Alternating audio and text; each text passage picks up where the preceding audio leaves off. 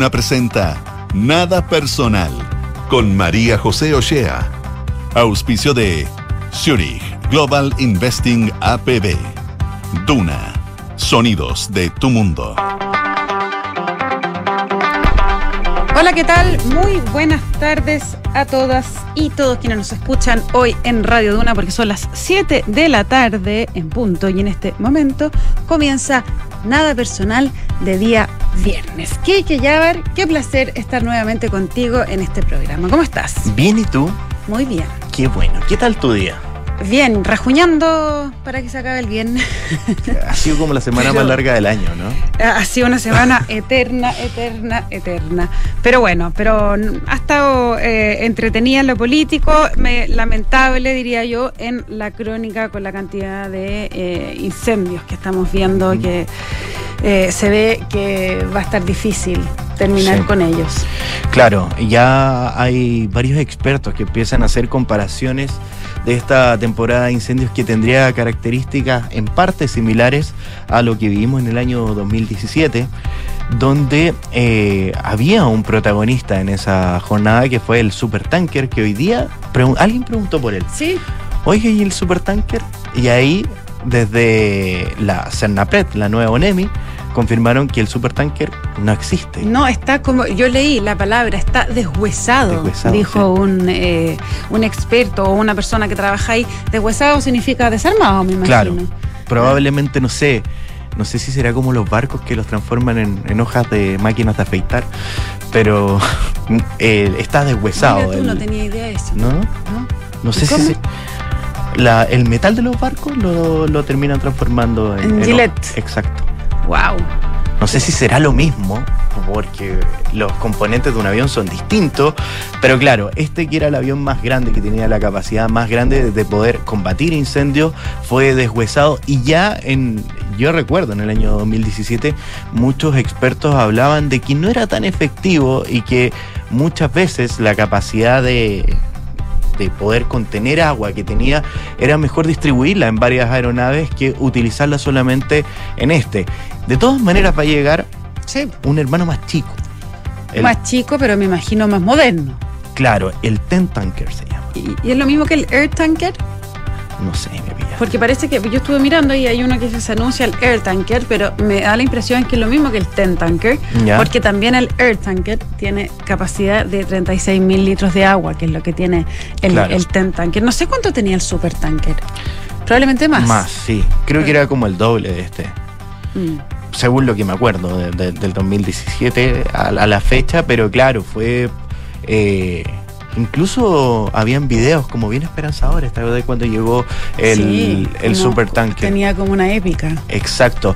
Ahora son, sí, decía la, la ministra del Interior, Carolina Tobá, son 63 las aeronaves con las que cuenta actualmente eh, CONAF para poder combatir estos incendios, aeronaves de todo tipo. Lamentablemente, y una información de último minuto, eh, ya da cuenta el ministro de Agricultura, Esteban Valenzuela, que uno de los helicópteros cayó en la comuna de Galvarino mientras combatía estos incendios forestales, lo que también causó lamentablemente la muerte de dos brigadistas de CONAF que iban al interior de esta aeronave, llegando a un número fatal de siete personas que han fallecido durante esta jornada por hechos asociados a los incendios, no solamente gente que se ha visto envuelta por las llamas, sino accidentes que se han dado eh, tratando de salir de las zonas que está afectando el fuego.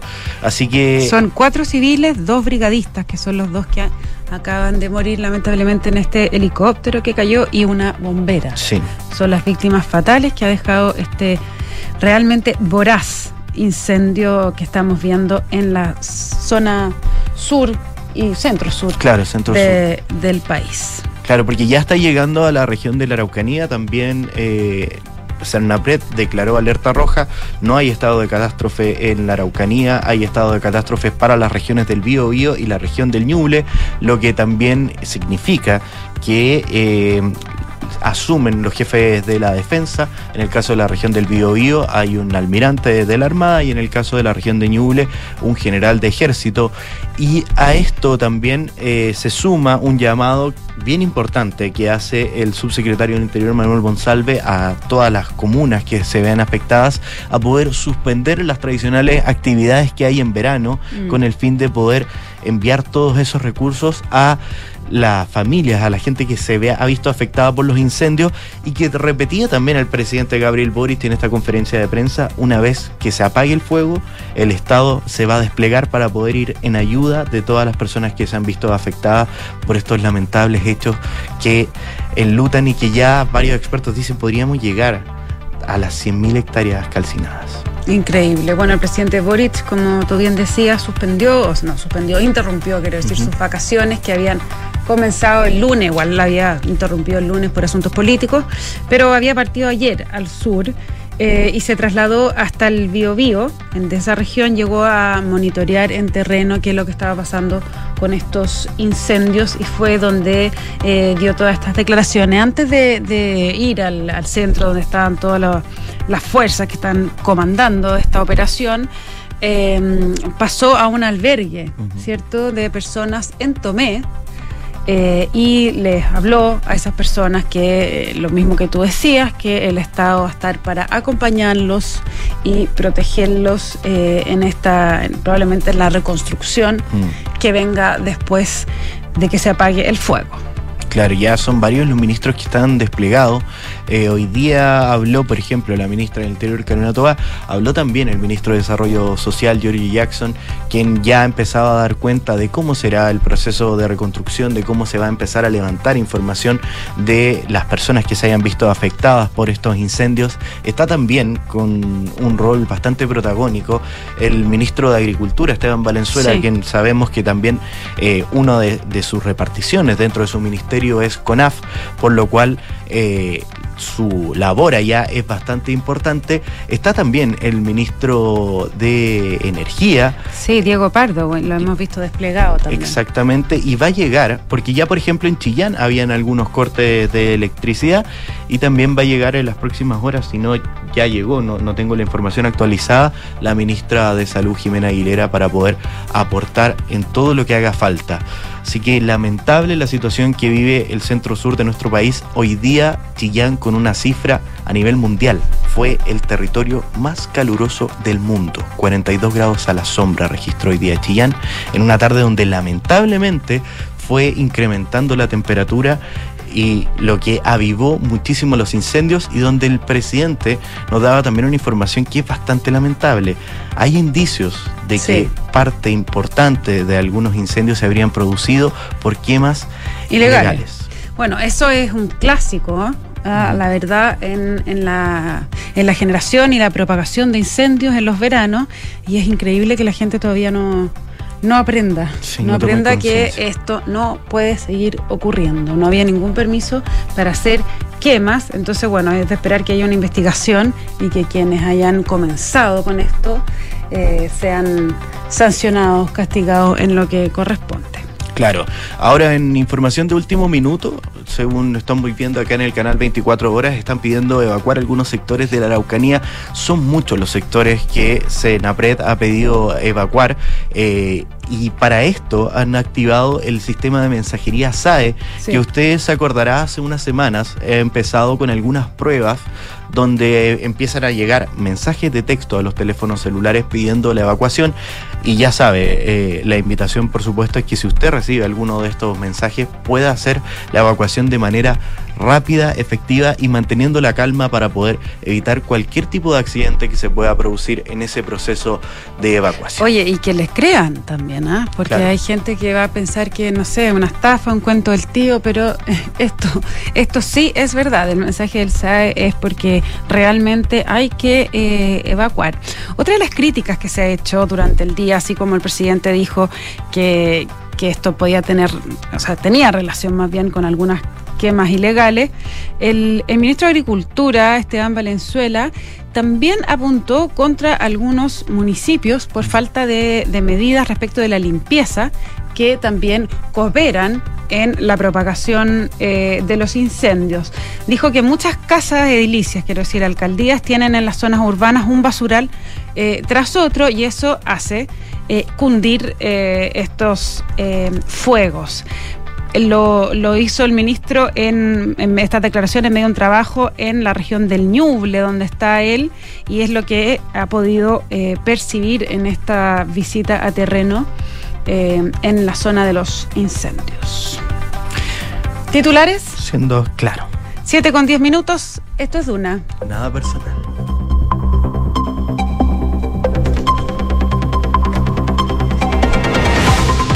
Partido de la Gente informó que tras una consulta con sus bases optó por participar con una lista única en las elecciones de consejeros constitucionales del próximo 7 de mayo, dejando de lado la opción de ir en un pacto con el Partido Republicano. La mesa del PDG indicó que la lista será denominada Pacto por la Gente, donde buscarán hacer un giro al centro y poder ampliar el catálogo de derechos sociales como vivienda, salud y educación durante la discusión constitucional. El Ministerio de Salud sostuvo hoy una reunión con los parlamentarios de las comisiones de salud de ambas cámaras del Congreso, donde se acordó trabajar en una ley corta para resguardar a las personas que estén en las ISAPRES ante el riesgo de quiebra que han manifestado desde ese gremio. Junto a esto, la iniciativa contemplará también el fortalecimiento de FONASA y se comunica además que existe el compromiso transversal del oficialismo hasta la oposición para poder llevar a puerto una mayoría parlamentaria en esta iniciativa que sería presentada en el mes de marzo. Noticias del mundo. Anthony Blinken suspendió su viaje a China tras la incursión del globo espía en el espacio aéreo estadounidense. El secretario de Estado de los Estados Unidos tenía prevista una visita este fin de semana a Beijing, sin embargo, esta ha quedado pospuesta. Noticias del deporte, Cristian Garín abrirá la serie de Chile ante Kazajistán por Copa Davis, que se va a disputar este fin de semana en la ciudad de La Serena, válido por la ronda de clasificaciones a la fase de grupos del certamen. Gago debutará ante Timofey Skatapov desde las 12 horas en el Club Trentino y lo hará como número uno de nuestro país, pese a que en rigor esa plaza la ocupa Alejandro Tavilo en el ranking ATP. El segundo singlista será Nicolás Yarri, quien jugará contra Alexander Bublik. Muchas gracias, Enrique Llaver, por esos titulares. Eh, les cuento, retomando un poco lo que estábamos conversando de los incendios, eh, tú decías que había alerta roja para Araucanía en algunas partes. Eh, los, sectores que se pide la evacuación es el Almendro y Tolpan en la comuna de Renaico. Esto es lo que se está evacuando eh, por este momento. Además se han reportado afectación de viviendas en Vilcún, Lumaco y también en la comuna de Ancol. 7 con 12. Esto es una. Nada personal. Bueno, les iremos contando, por supuesto, cómo sigue eh, la, la situación a través del programa, pero hay otros, otros temas que la verdad que eh, en un mundo, en un mundo muy distinto el sufrimiento que está teniendo la gente en estos momentos, pero eh, es el ítem farándula. El ítem farándula siempre al menos nos puede dar un respiro. Eh, farándula slash judicial. sí, sí. es que la mitad es farándula, claro. Lo que vamos a decir, la primera parte es farándula, la después es la, es la parte judicial. Pero bueno, nos da, como te digo, un respiro de la contingencia cuando se pone demasiado cruda.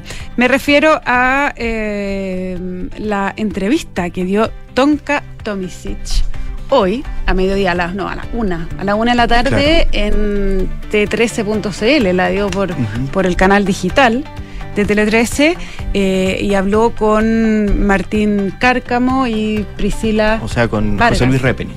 Perdón, José Luis Repening. Y se me confundió. Priscila Vargas. Priscila Vargas, sí, que son los animadores del matinal, del 13.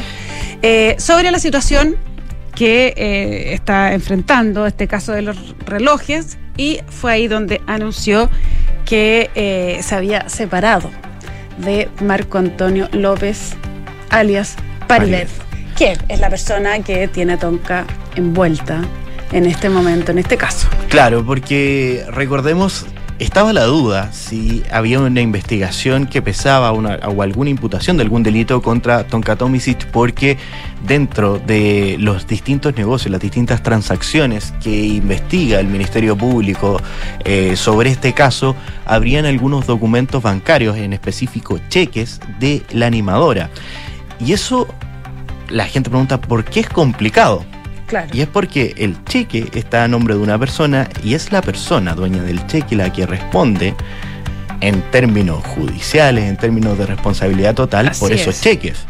¿Por qué? Porque el cheque, usted recordará, podrá tener, no sé, una cuenta bipersonal con su cónyuge, no sé, pero eh, en el fondo el cheque tiene que quedar firmado por el titular de ese talonario. Eso podría haber afectado de alguna manera la investigación que lleva adelante la Fiscalía sobre este caso. Relojes a la animadora de Canal 13, pero ella en esta entrevista que entrega al matinal de es su canal que se llama Tu Día, eh, la ex conductora de Bienvenido revela que no hay una indagatoria contra ella y varias cosas que son importantes para poder saber si efectivamente ella tenía algún grado de vinculación a este caso. Ella, como la noticia y que fue, estoy viendo aquí como de las cosas más leídas en todos los medios de comunicación, que eh, ella está separada de Marco Antonio López, eh, conocido como Paribet, y que ella mantenía, eso sí, vivían ambos en el mismo eh, lugar, y por Sí. eso eh, cuando llegó la policía de investigación a hacer el allanamiento, ella se encontraba en el lugar. Estaba sola, contó. Porque Claro. Paribet había ido a caminar al cerro.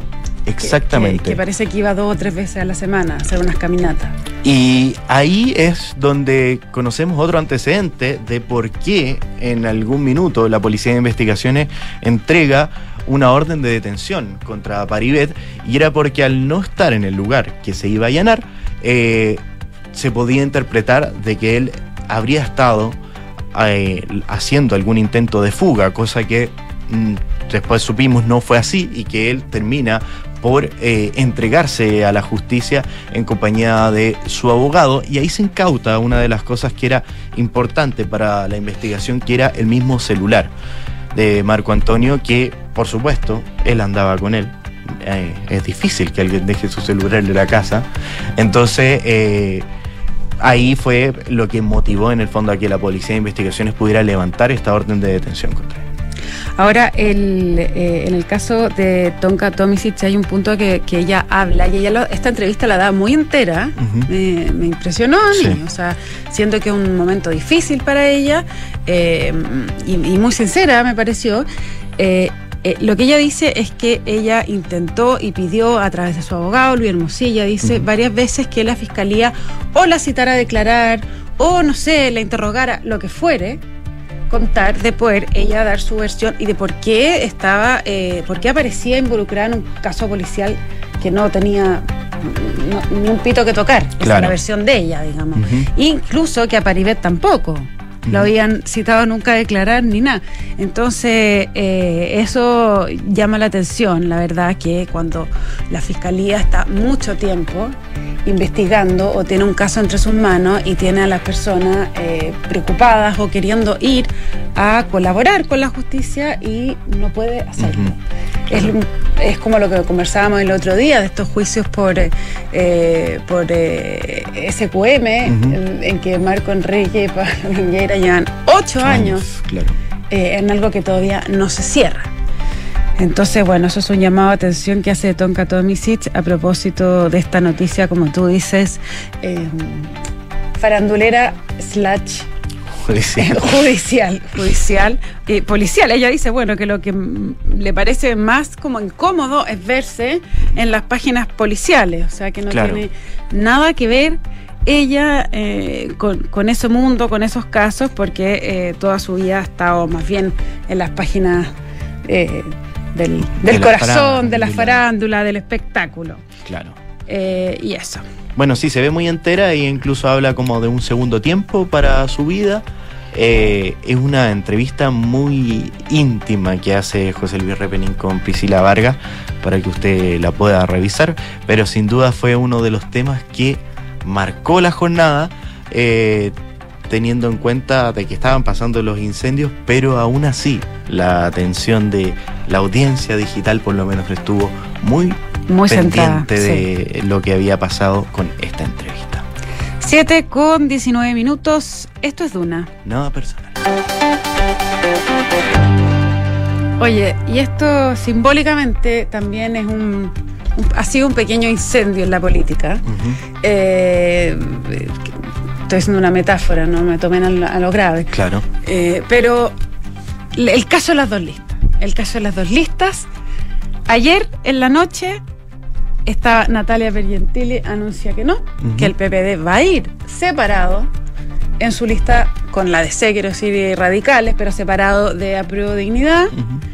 Eh, ella sentía que tenía el respaldo de, eh, su partido. El, partido, el 94, 96% había votado para ir en esta fórmula. Entonces se sentía muy respaldada además por los próceres del partido como Guido Girardi, quien había sido una de las personas que había levantado más fuertemente eh, esta idea. De hecho, crispó bastante las, relaciones con en el socialismo democrático al plantear eh, esto de la lista del indulto, que significaba ir en un mismo pacto con eh, Pro Dignidad.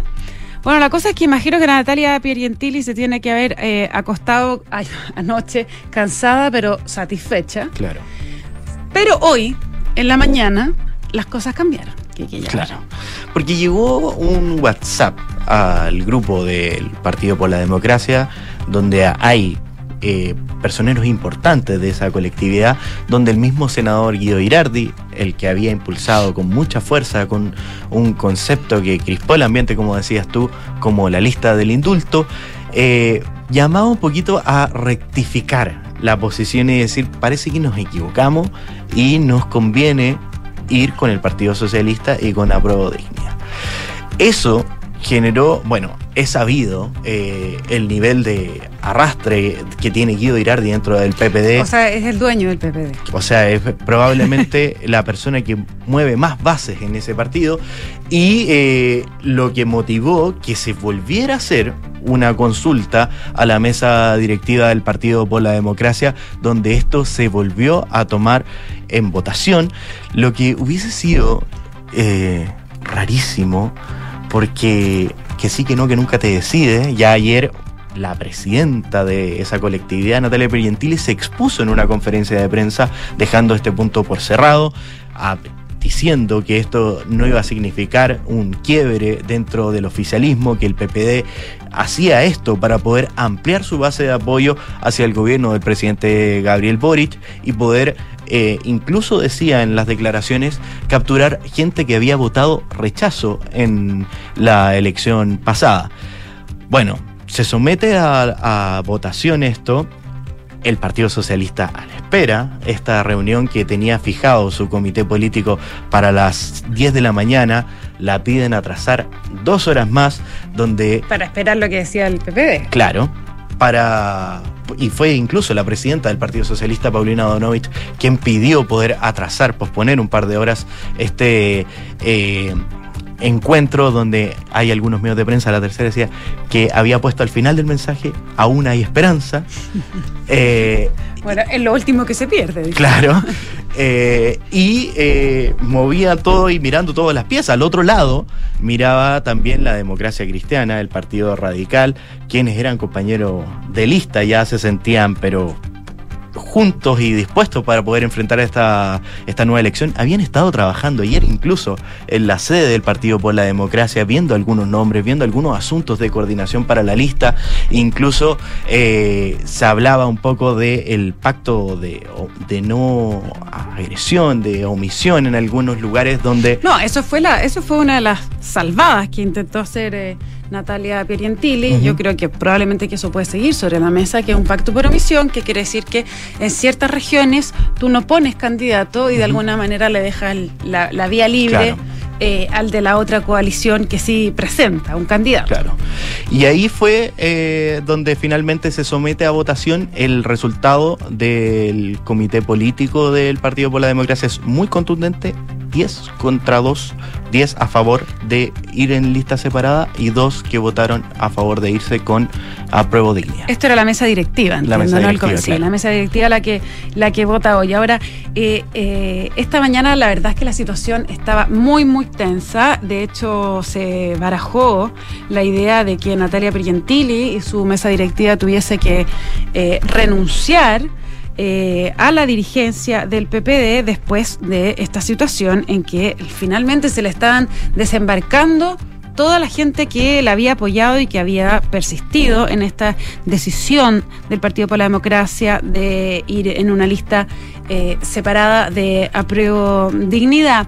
Y de hecho hubo un momento que fue bastante, bastante crítico en la mañana, que es que los, además de, este WhatsApp de, de Guido Girardi y de que varias personas como liderazgos fuertes del PPD también empezaron a decir, no, no, no, quizás es momento de recular, porque si el PS va con la dignidad, ¿cómo vamos ir nosotros solos, etcétera? Eh, lo que ocurrió también es que varios de los nombres fuertes que estaban en la nómina de candidatos y candidatas del PPD para ir a la elección de este Consejo Constituyente eh, comenzaron a bajarse, a, a avisar a la directiva que en condiciones de listas separadas no iban a competir, como fue el caso de Sergio Vitar, que también es un tremendo liderazgo en el PPD, y el ex rector Aldo Valle, los dos dijeron que se bajaban de la competencia si es que el PPD no pactaba una lista con el Partido Socialista. Pero Natalia Piergentili, diría yo, que resistió mucho y sometió, como decía aquí, que ya a votación esta decisión y eh, entre medio Guido Girardi de alguna manera eh, agachó el moño, como se dice en buen chileno, y dice ya no, no podemos cambiar las cosas, así que eh, quedamos como está, el PPD va en dos listas. Y ahí, bueno, se empezó a configurar nuevamente la nómina de candidato y Natalia Perientile, presidenta del PPD, encabezará la lista como candidata a la región metropolitana. Para conversar de este tema y muchos más, está con nosotros en este momento al teléfono el secretario general del Partido Comunista, Lautaro Carmona. Lautaro, ¿cómo está? Eh, yo estoy muy bien, muy buenas tardes, buenas tardes a todas y todos los auditores. Muy buenas tardes. No puedo dejar de preguntarle, eh, antes que empecemos a hablar de, política, por el estado de salud de su presidente, Guillermo Tellier. Él está en una observación médica. Dentro de ese cuadro está bajo control, está estable. Todos tenemos la sana expectativa, por lo que nos dicen los médicos y la conducción del hospital, que eh, debe hacerse exámenes, en tanto estén los resultados, será dado de alta y va a volver a vivir el proceso de recuperación para su integración plena a la actividad en general y en particular a la actividad política. Ya. Pero imagino que el, el, PC en estos días lo debe extrañar mucho, ¿cierto? Que siendo que están en épocas de negociaciones y conversaciones interesantes en el oficialismo. Es evidente, le tocó ausentarse involuntariamente en un momento de mucha intensidad. Todo esto partió previo a que concluyera el acuerdo político de los partidos con representación parlamentaria para reponer el proceso constituyente y de ahí hacia adelante todo lo que ha sido, digamos, la implementación de ese proceso eh, que ahora nos tiene la construcción de listas con vista a inscribir candidaturas para que el día de mañana sean consejeros constituyentes. Lautaro, ¿cómo, cómo toma eh, usted como representante del Partido Comunista eh, la decisión de eh, el PPD de ir separados de Apruebo Dignidad definitivamente? A ver, lo primero, nosotros hemos expuesto, hicimos un pleno del Comité Central muy argumentado de que para el caso nuestro el óptimo para abordar esta tarea, esta tarea que tiene alguna significación estratégica, incluso porque se trata ni más ni menos que eh, bregar para construir una propuesta de nueva constitución para Chile, que finalmente termine con la constitución pinochetista que se instaló bajo dictadura, que tuvo, claro, muchas modificaciones, pero que en la esencia cuestiones que sostienen el modelo vigente, el modelo neoliberal, que siguen presentes en esa constitución, eh, nos llevó a que la conclusión era que la eficacia de electividad era aconsejable desde una lista única y unitaria.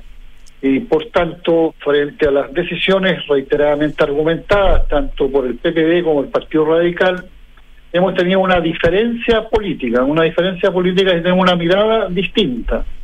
Eh, y la decisión que ellos han vuelto a reponer hace pocas horas, porque habían reflexionado, evaluando la posibilidad de reponer, digamos, la posibilidad de lista unitaria, la respetamos, no, no, no la compartimos, pero la respetamos.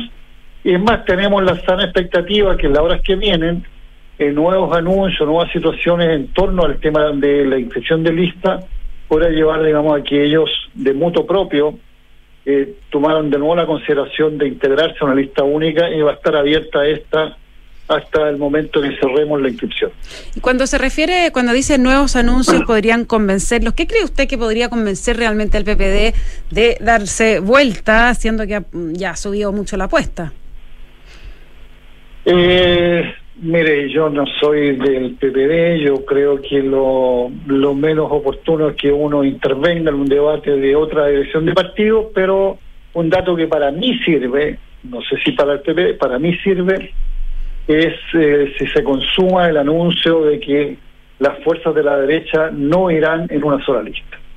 Ah, si uno ve eso eh, y tiene uno una lista única, eh, de inmediato, digamos, tiene una posibilidad de sacar ventaja de la eficacia electoral y de electividad al ir a una sola lista porque no hay sobrantes que no se usen que son lo que ocurre cuando hay más de una lista y que es lo que altamente probable le va a ocurrir, por cierto, a la derecha si se consuma la idea de que vayan en dos, incluso hasta tres listas. Ese es un dato abierto, público, que las direcciones de partido que tienen cierta experiencia como la tienen ellos, van a tener presente, van a evaluar, bueno, y ellos verán si eso igual no modifica lo que lo que ha sido su acuerdo, bueno, será entonces una competencia desde el sector del oficialismo, incluyendo la propia democracia cristiana, eh, que va a abordar con miradas distintas esta batalla electoral.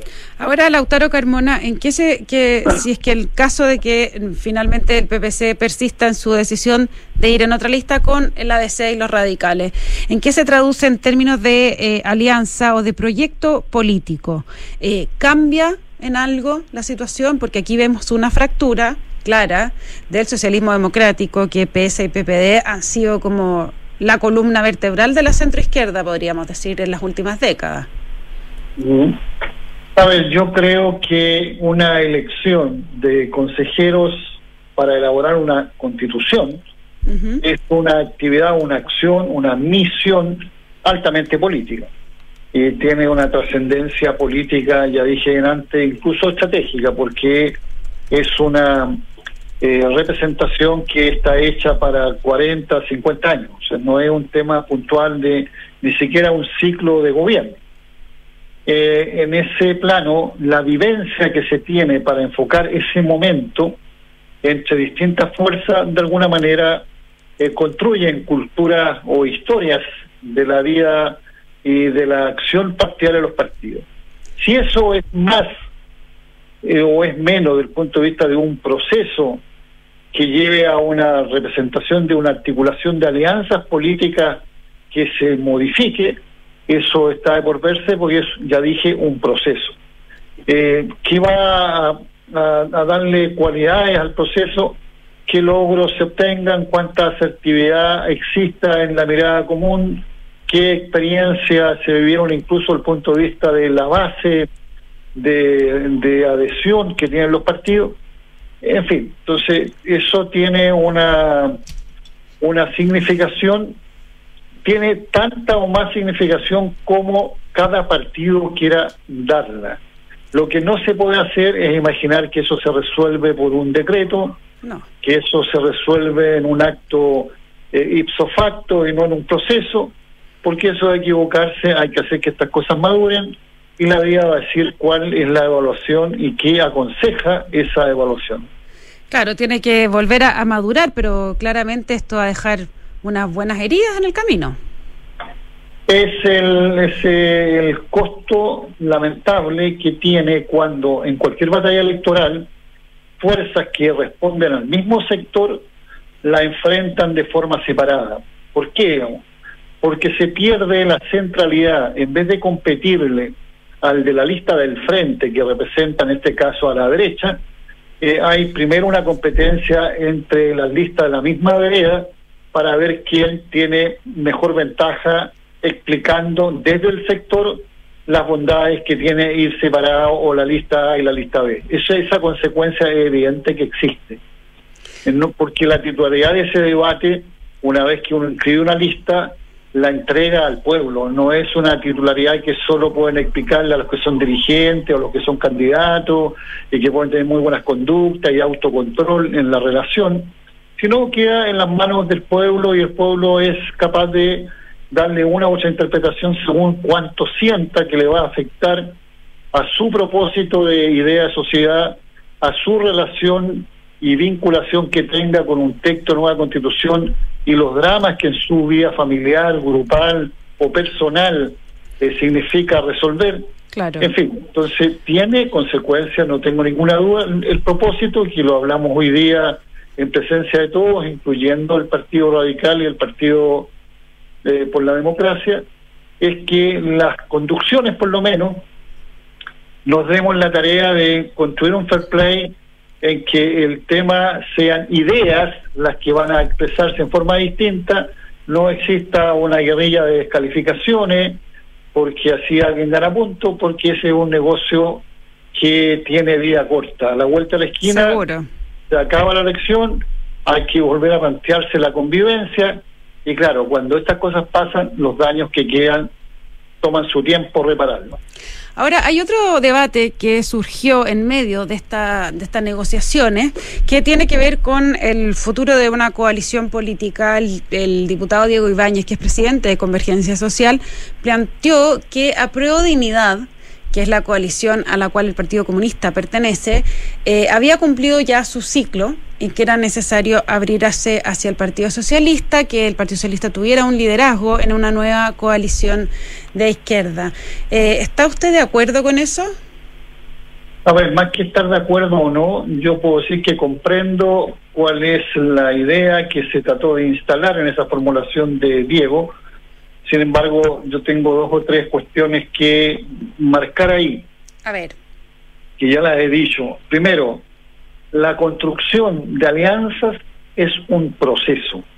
No es ni un decreto, ni un buen deseo de un dirigente, ni un hecho que cae del cielo, ni algo que se resuelva de un día para otro. Esto es un proceso que se va anunciando, que construye culturas, que elabora políticas comunes, etcétera.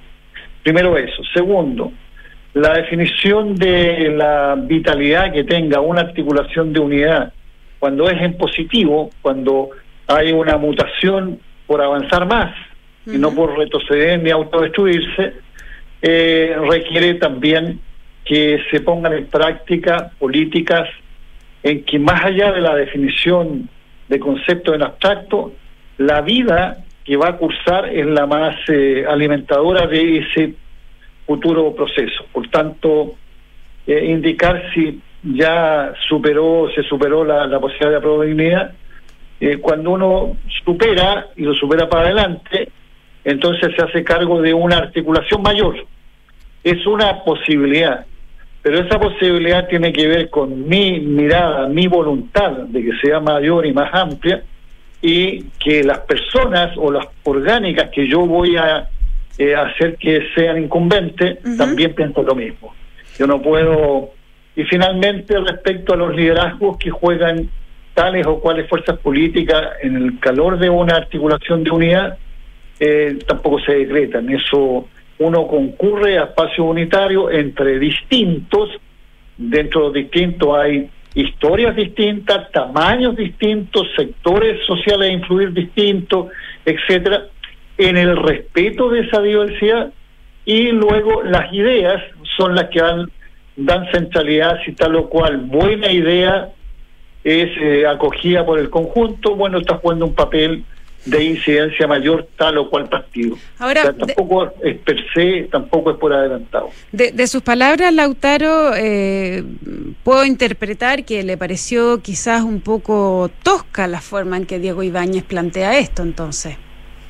No, de mis palabras dicen que tomar lo que exactamente observo, se lo dije también a él, lo dije en reunión, eh, sin descalificar, que es una motivación que comprendo, o sea, la motivación de imaginar que puede crecer a Prodignidad y por tanto al crecer deja de ser a Prodignidad, porque pasa a ser un ente distinto. De hecho, la lista que vamos a presentar no se va a llamar a Prodignidad, porque están los seis partidos de Prodignidad, pero también está el Partido Liberal y el Partido Socialista. Ya ese solo hecho, cualitativamente, genera otro producto y por tanto se va a llamar de otra manera. ¿Y cómo se va a llamar? Esa es una discusión que tenemos, ahí están trabajando los creativos para que se acerque al máximo posible a, al contenido que hay detrás de este envoltorio, o sea, que sea fiel a estas ocho fuerzas políticas que tenga una vinculación y una tarea con, con, el éxito que tenga nuestro gobierno. Si no, hay muchos factores que van a estar presentes y nos presentarán mañana o el domingo eh, una, una, una terna de propuestas para que las conducciones, digamos, esta es la mejor, la que es más cercana y la que sea de mayor consenso es la que se va a imponer. ¿Y usted tiene alguna propuesta o no? No, yo, yo tengo un equipo que hace propuestas dentro de ese equipo y no sería leal de mi parte que yo saque ventaja en una entrevista antes de que la discutan los que son los que van a resolver esto. Bien, pues Lautaro Carmona, muchísimas gracias por conversar esta tarde con nosotros aquí en Nada Personal. Que esté muy bien. Igual a usted, muchas gracias por la entrevista. Gracias. Son las 7 con 40 minutos y esto es Duna. Nada personal. Saludamos. Saludamos a nuestros patrocinadores. Esperamos un segundo que lo estoy buscando aquí, así que Parte tú, te doy la, te doy la palabra. Mira, José, yo te voy a contar que Club La Tercera te lleva a ti y a un acompañante a Hollywood, a la van premier mundial de John Wick 4. Imagínate. Donde podrás vivir la experiencia de la alfombra roja con todo el elenco. Así que suscríbete ya a La Tercera con un 50% de descuento y participa. Suscríbete en latercera.com. Oye, que está bueno eso. ¿Y los que trabajamos en La Tercera podríamos participar? Voy a preguntar. no sé, hay que preguntar. Hay que preguntar, pero si no, me suscribiría, pero al toque. Y yo te cuento, Enrique ver otra cosa. ¿Quieres comenzar a ahorrar para un proyecto o quizás asegurar lo que has conseguido? Hazlo con Zurich, porque cuenta con múltiples alternativas en ahorro y protección para cada etapa de tu vida. Conoce más en zurich.cl. Vamos a una tanda y ya volvemos con más nada personal.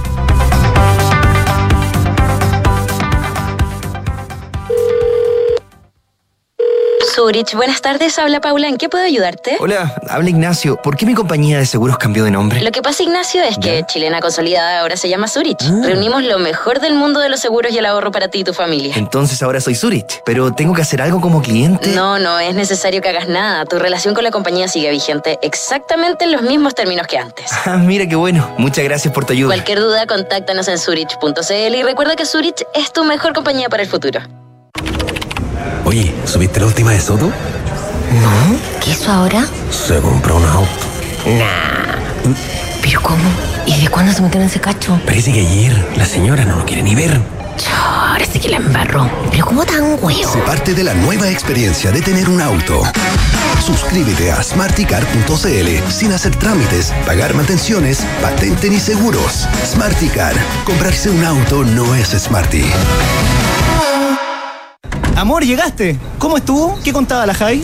nos tocó un día increíble. Hicimos hasta una ruta nueva y todo. ¿Ah? La Javi estaba feliz y además me contó que contrató la alarma de Verisur. Mira. Así que se siente mucho más tranquila con la casa. Qué bueno que te hizo caso. Eso mismo le dije. Si para nosotros fue una buena solución. Protege lo que más quieres. Calcula online en verisur.cl o llama al 600 385 0003. Activa Verisur. Activa tu tranquilidad. Con Talana, la más completa plataforma digital de recursos humanos, ahorras tiempo y costos. Simplifica tus tareas del día a día con las soluciones del ecosistema de Talana. Dedícale tiempo a lo que más importa, los equipos y las personas que lo conforman. Únete a las miles de empresas que ya han digitalizado su área de recursos humanos con Talana. Conoce más en talana.com. Cami, ¿cómo estás? Sabes, estoy bien, tranquila. A pesar de que fue muy difícil, siento que todo salió como él hubiera querido. Sí, es verdad. Es que al contratar los servicios funerarios de María Ayuda por adelantado, nos dio el tiempo que necesitábamos para preocuparnos de lo realmente importante y estar con nuestra familia. Descubra la tranquilidad de acceder a una compra anticipada de servicios funerarios, ayudando a los miles de niños y niñas de la Fundación María Ayuda. Más información en funerariamariaayuda.cl. Estamos contigo cuando más nos necesitas. En Sonda, trabajamos para que disfrutes tu vida, impulsando la innovación y el desarrollo de soluciones que acompañen la transformación digital de las organizaciones de hoy cuenta tú también con el respaldo, agilidad y eficiencia del líder en transformación digital de la región. Conócenos en sonda.com. Porque en Sonda trabajamos para que disfrutes tu vida. Sonda. Make it easy.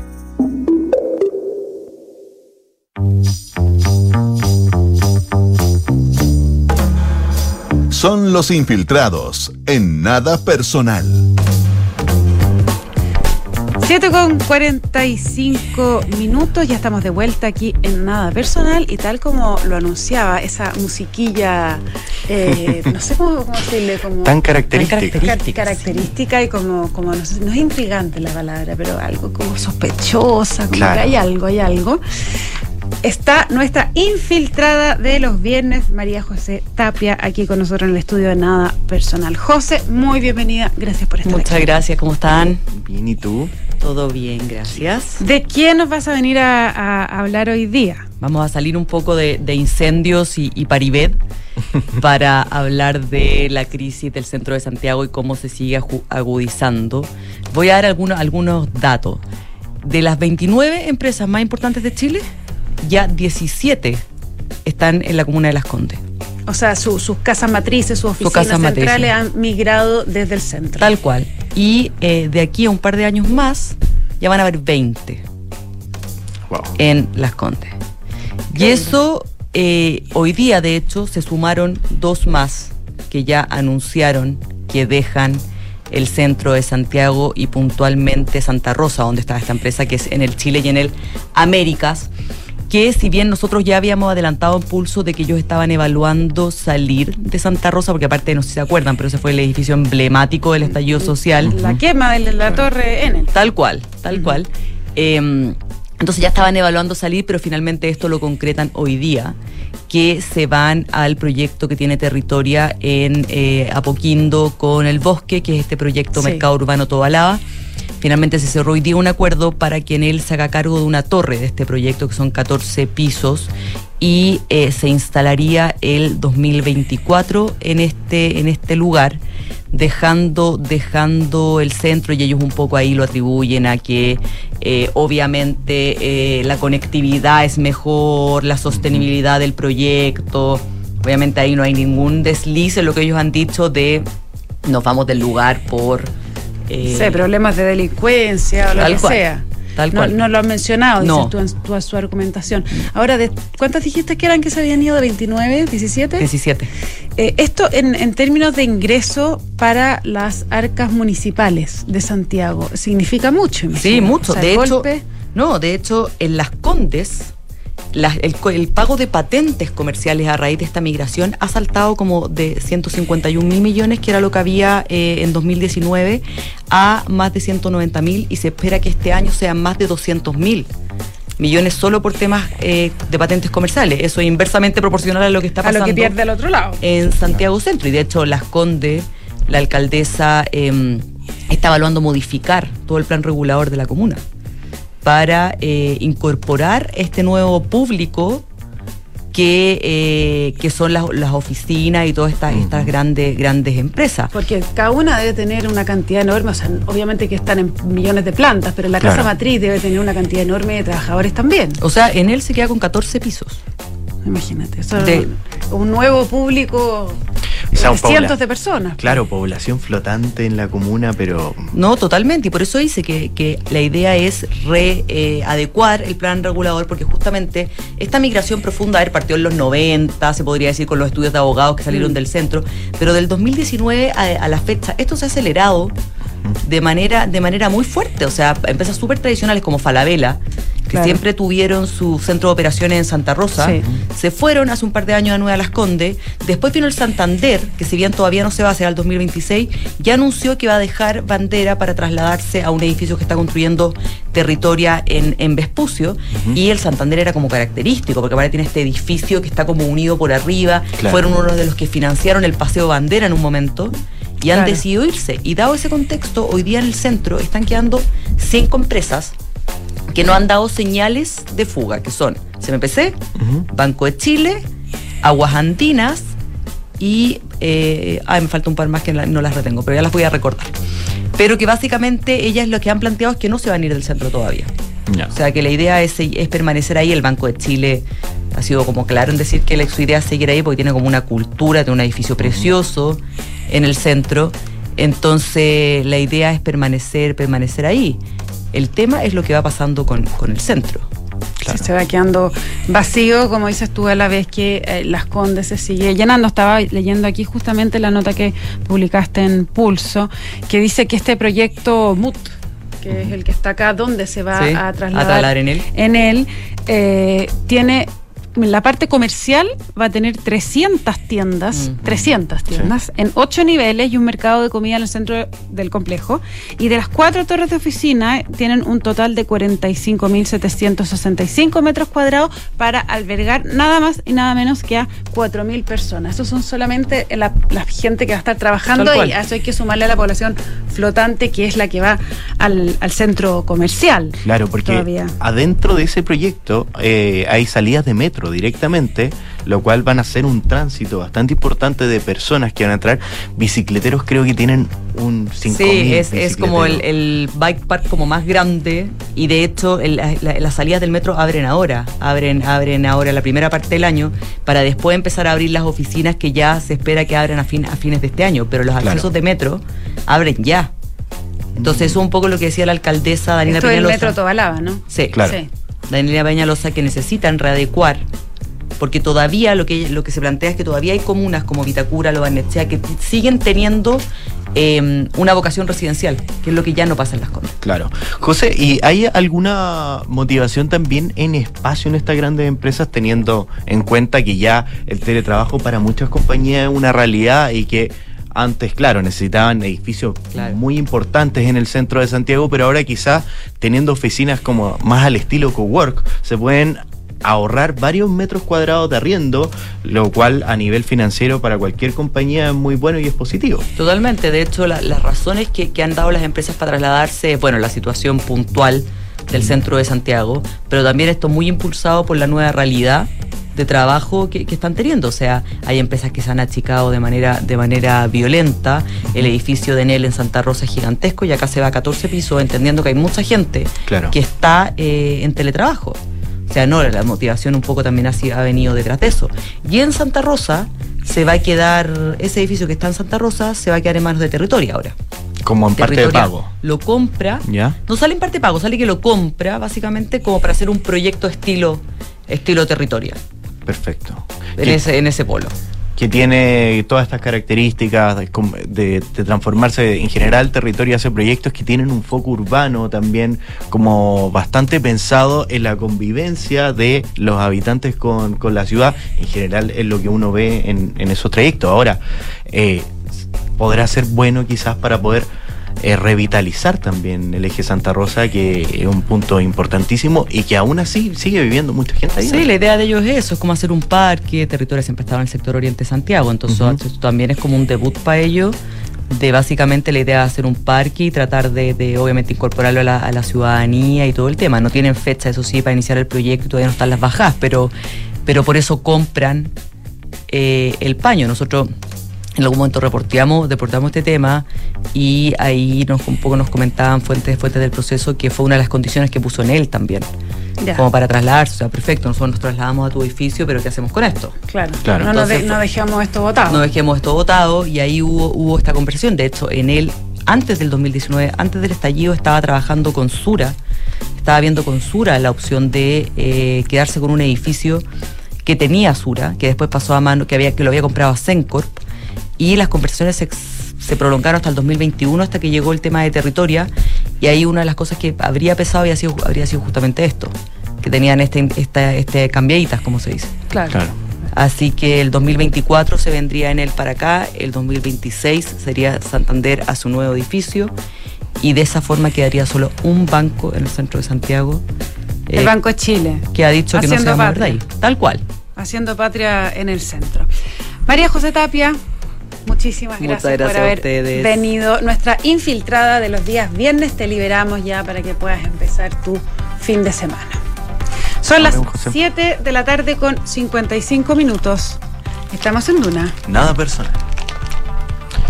Bueno, Nos queda la nada, pero hay, un, hay una noticia positiva para cerrar A el ver. día que me gustaría comentar rápidamente. No sé si viste, Kike, un ranking que sacó Ah, The sí. Economist, que era un, un mapita que se veía bien bonito, que tenía marcado en azul los países que eh, son consideradas democracias plenas. claro. Y en Latinoamérica había eh, tres. Tres. En el- sí, tres. Costa Rica, Uruguay y Chile.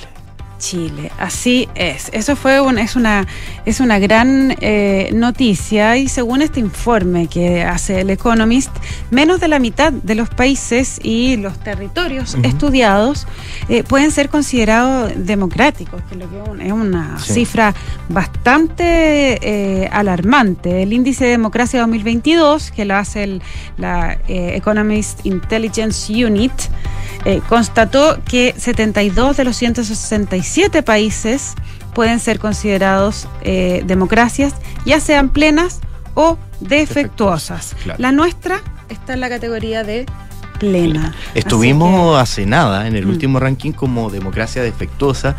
Eh, las razones que argumentaba la revista The Economist para poder dejarnos en esa escalafón era un avance en el deterioro institucional y una cosa que me- a mí me parece muy curiosa porque habla un poco de democracia, pero eh, en ese sentido nos restaba puntos que los dos candidatos presidenciales de la elección pasada estuvieran en polos tan distintos. O sea, esa polarización eh, de Economist la calificaba como algo que no estaba tan bien y que nos dejaba a nosotros en este ranking de eh, democracia defectuosa.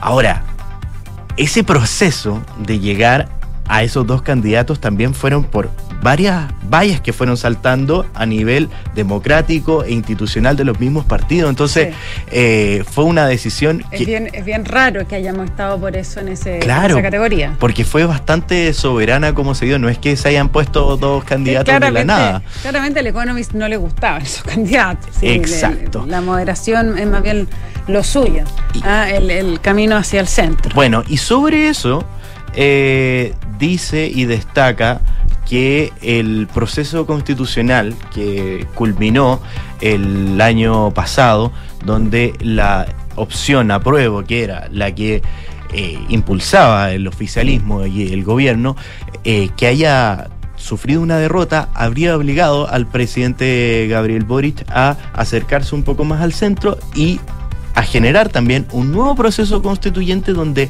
hay un apoyo bastante transversal de las distintas fuerzas políticas, en su mayoría, la gran mayoría de los partidos políticos, lo que hace en el fondo que volvamos a tener un- una admiración y un galardón que nos entrega esta revista en su ranking que es bastante interesante y uno podría estudiarlo para poder ver cuáles son las distintas razones en las cuales se ve si somos una democracia plena o defectuosa. Eso sí, antes de irnos, vamos a escuchar Sí. al presidente Gabriel Boric, que está desde la región del Ñuble haciendo un punto de prensa sobre la situación que se están viviendo con los incendios. Chillán y ahora van camino a Concepción la ministra de Defensa Maya Fernández y el subsecretario de Interior Manuel Monsalve, quienes se suman al trabajo que están realizando en terreno el ministro de Obras Públicas Juan Carlos García y la ministra de Salud Jimena Aguilera. Además, esto es del gobierno central, pero quiero destacar la importantísima labor que están cumpliendo las autoridades regionales. En este caso, el gobernador regional Oscar Crisóstomo, con quien hemos estado en contacto desde un comienzo, parlamentarios de diferentes sectores políticos que también están tremendamente preocupados y por, suer- por cierto nuestros delegados regionales.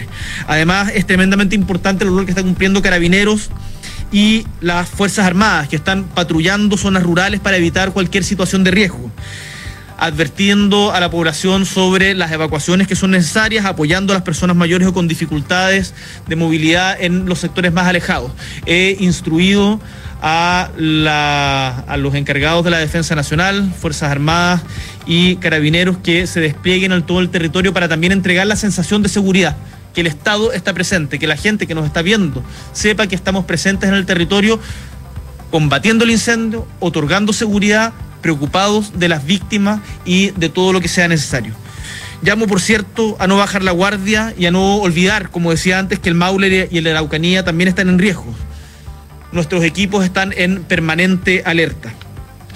Me interesa poder darles datos duros consolidados hasta esta hora. Según nos reporta el Ministerio de Agricultura a través de CONAF, se registraban un total de 191 incendios forestales activos a nivel nacional durante la tarde reportándose 45 en combate y 146 controlados. Esto va variando permanentemente porque además hemos tenido una circunstancia muy perjudicial que es un viento inusual en la zona que ha hecho saltar muchas veces el incendio de a, diferentes partes abriendo nuevos focos, por lo tanto esto está en permanente evolución. La gente de acá de la región del Ñuble y acá en particular en Chillán lo han visto en los últimos días. Durante el día de hoy se han extinguido nueve incendios, lo que representa eh, en total más de 200 incendios que han sido atendidos solamente durante esta jornada.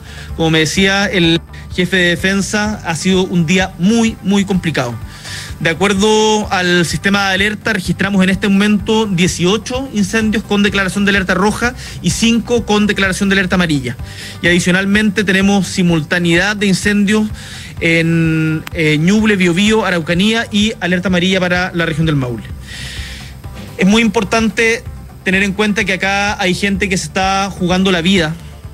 Y le quiero agradecer encarecidamente el tremendo trabajo que han realizado durante los últimos días bomberos, a los brigadistas de CONAF y reitero al personalidad, al personal de seguridad y de orden público, a todos los voluntarios y voluntarias que están trabajando bueno, son y dándolo parte de las declaraciones que está dando en este momento el presidente Gabriel Boric, quien ha hecho un recuerdo, o sea, un recuento, quiero decir, de esta compleja jornada que eh, se ha vivido con los incendios, eh, en la cual él está en este momento en la región del Ñuble y también anunció que había otros ministros que se van a sumar al equipo que está tomando la directriz de cómo llevar esta difícil situación. Claro, en concreto los números que entregaba el presidente, 191 incendios forestales que se encuentran activos, 9 incendios que terminaron y se dan por extintos, en total son más de 200 los incendios que ha tenido que atender las distintas brigadas y voluntarios de bomberos en distintas partes del país y donde existen incendios simultáneos en las regiones del Ñuble, el Biobío, la Araucanía y la región del Maule, que se encuentra hasta esta hora con alerta amarilla. Nosotros nos despedimos. Así es, con esta lamentable situación nos tenemos que ir. Esperamos que eh, se vaya resolviendo con la mayor prontitud posible. Son las 8 de la tarde, noche ya, con dos minutos y nos encontramos el lunes con más nada personal. Que estén bien. bien.